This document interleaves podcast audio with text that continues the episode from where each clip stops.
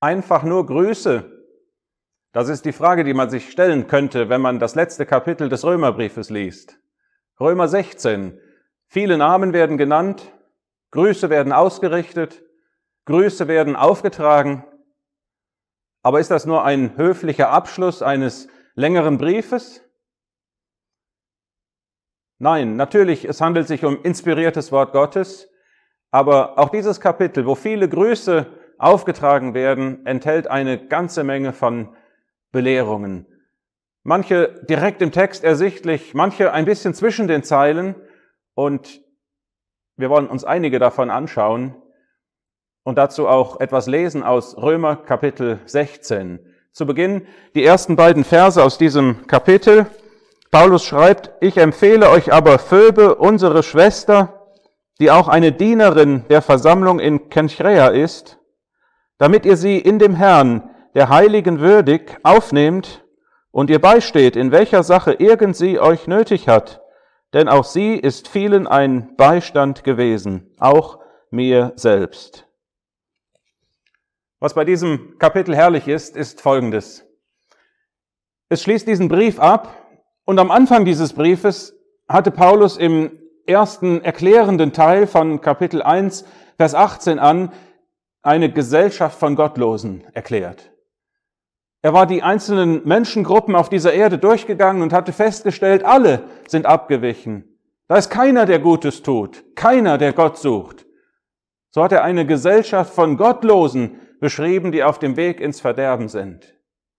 Und am Ende dieses Briefes, da beschreiben diese vielen Grüße eine Gesellschaft von Glaubenden, die Gott dient.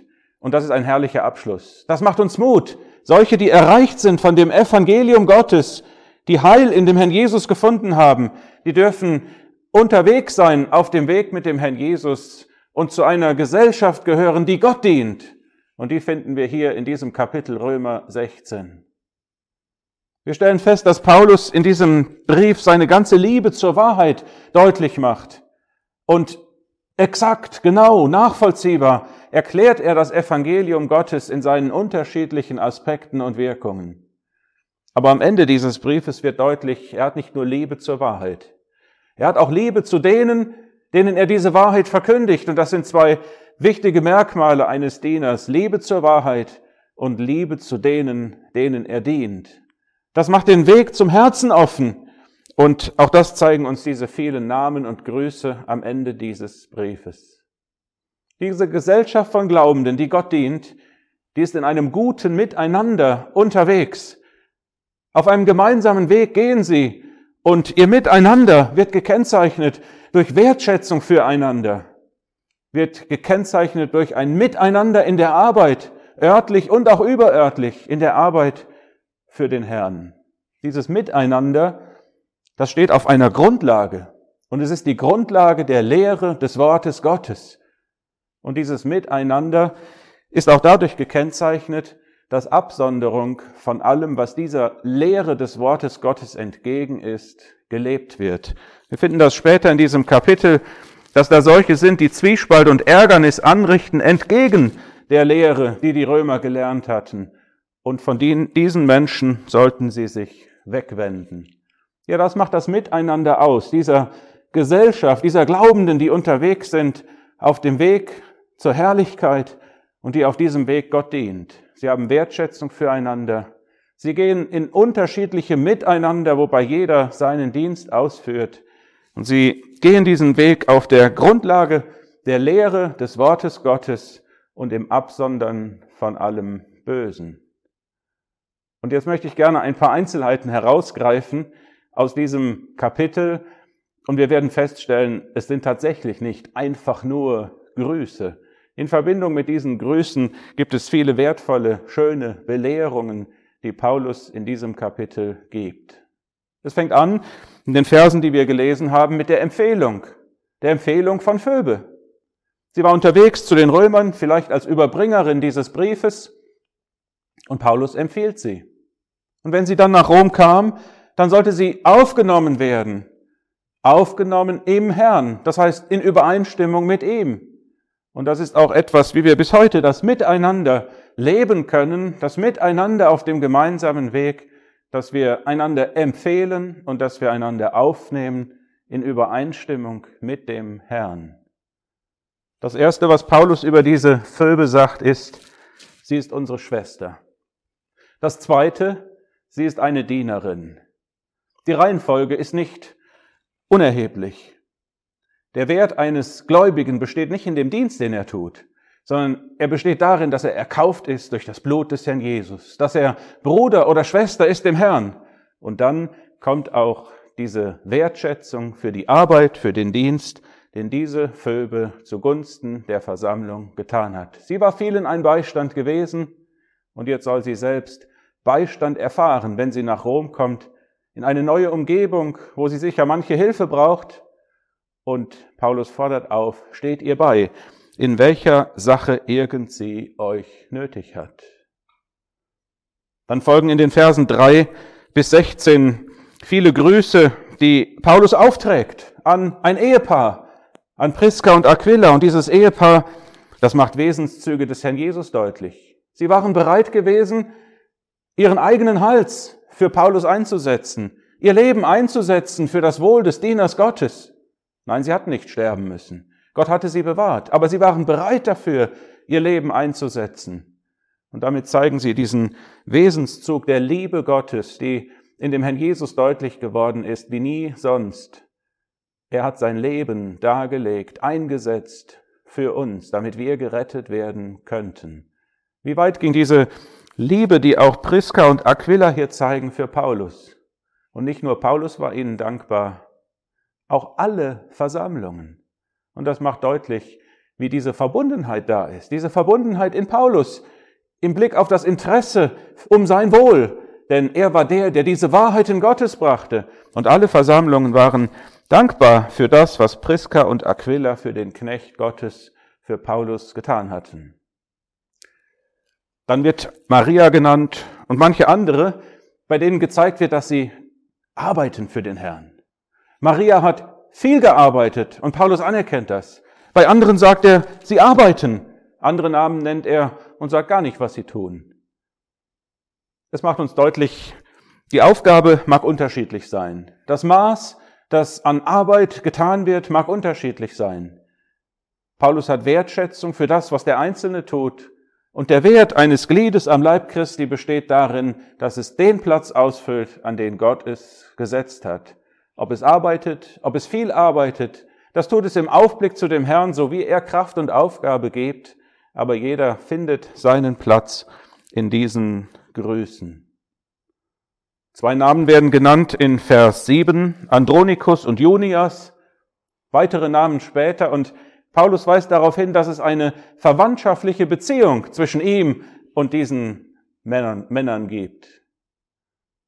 Ja, die verwandtschaftlichen Beziehungen, die hören nicht auf, wenn wir zum Glauben an den Herrn Jesus kommen, aber sie stehen nicht am ersten Platz. Die geistliche Beziehung ist auf einem höheren Niveau als die natürliche Beziehung, die nicht aufhört, aber ihren Platz hat und hinter dem, was wir in Verbundenheit im Herrn Jesus besitzen, zurücksteht. Ein weiteres Detail finden wir in Verbindung mit Apelles. Von ihm wird in Vers 10 gesagt, dass er ein Bewährter in Christus ist. Bewährung, die geschieht durch Schwierigkeiten hindurch. Wenn Schwierigkeiten im Leben des Glaubenden kommen, dann wird der Glaube bewährt. Und diese Bewährung des Glaubens wertschätzt Paulus hier und nennt sie in diesen Grüßen, die er aufträgt. Ein letzter Punkt aus dieser Liste von Grüßen.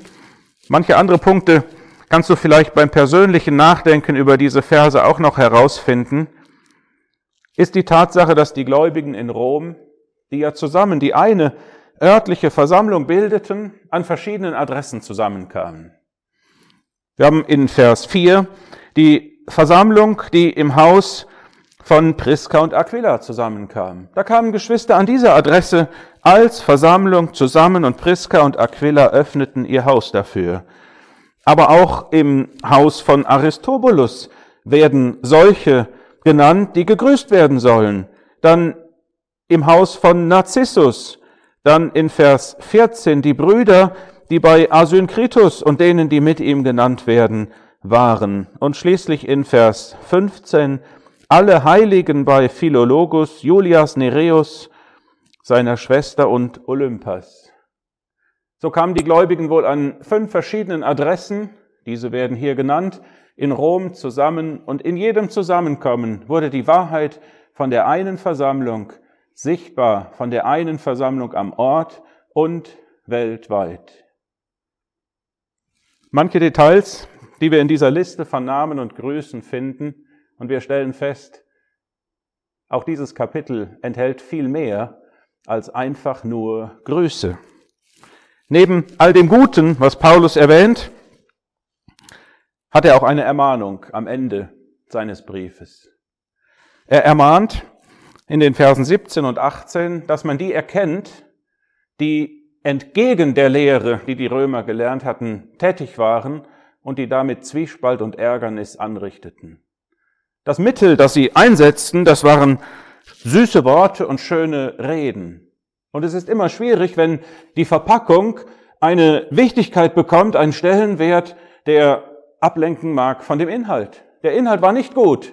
Ja, die Verpackung war ansprechend, süße Worte, schöne Rede, aber Verführung war das Ergebnis. Und die, die besonders anfällig waren, das waren die Arglosen.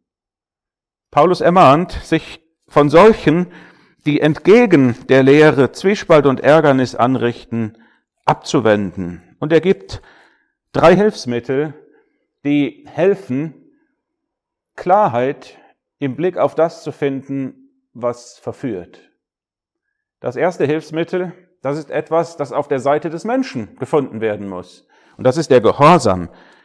Bei den Römern, da war Gehorsam erkennbar geworden und er war zu allen hingelangt. Dann gibt es etwas auf der Seite Gottes. Paulus stellt hier den Gott des Friedens vor, der in kurzem den Satan unter die Füße der Gläubigen zertreten wird. Ja, dieser Gott des Friedens, der hat alle Macht.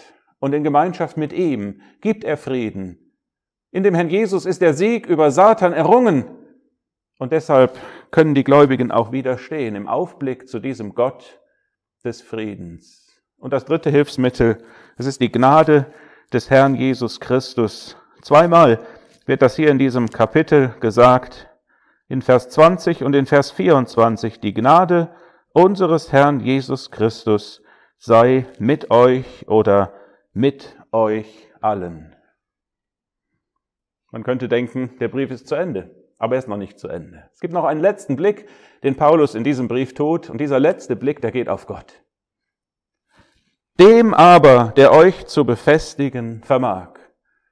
Auf ihn geht dieser Blick, auf diesen Gott, auf diesen Gott, der dieses Evangelium, das Paulus in diesem Brief entfaltet hatte, in seinem Herzen hatte das seinen Ursprung in ihm hat. Dieser Gott, der hat aber einen Ratschluss gefasst, der umfasst noch mehr als dieses Evangelium. Und in Verbindung mit dem Gott, der zu befestigen vermag, weist Paulus auch auf das hin, was noch in diesem Herzen Gottes ist. Er erwähnt nämlich die Predigt von Jesus Christus nach der Offenbarung des Geheimnisses. Und Paulus macht damit sozusagen Lust auf mehr. Nachdem er das Evangelium ausführlich erklärt hatte, legt er die Spur zu den anderen Briefen, besonders dem Kolosser und dem Epheserbrief, in dem es eben um diese Predigt von Jesus Christus geht und von, dem Offen, von der Offenbarung des Geheimnisses, das im Herzen Gottes war, das ewige Zeiten hindurch nicht mitgeteilt worden war, das aber jetzt offenbart war. Das ist der Blick, den Paulus am Ende dieses Briefes hat.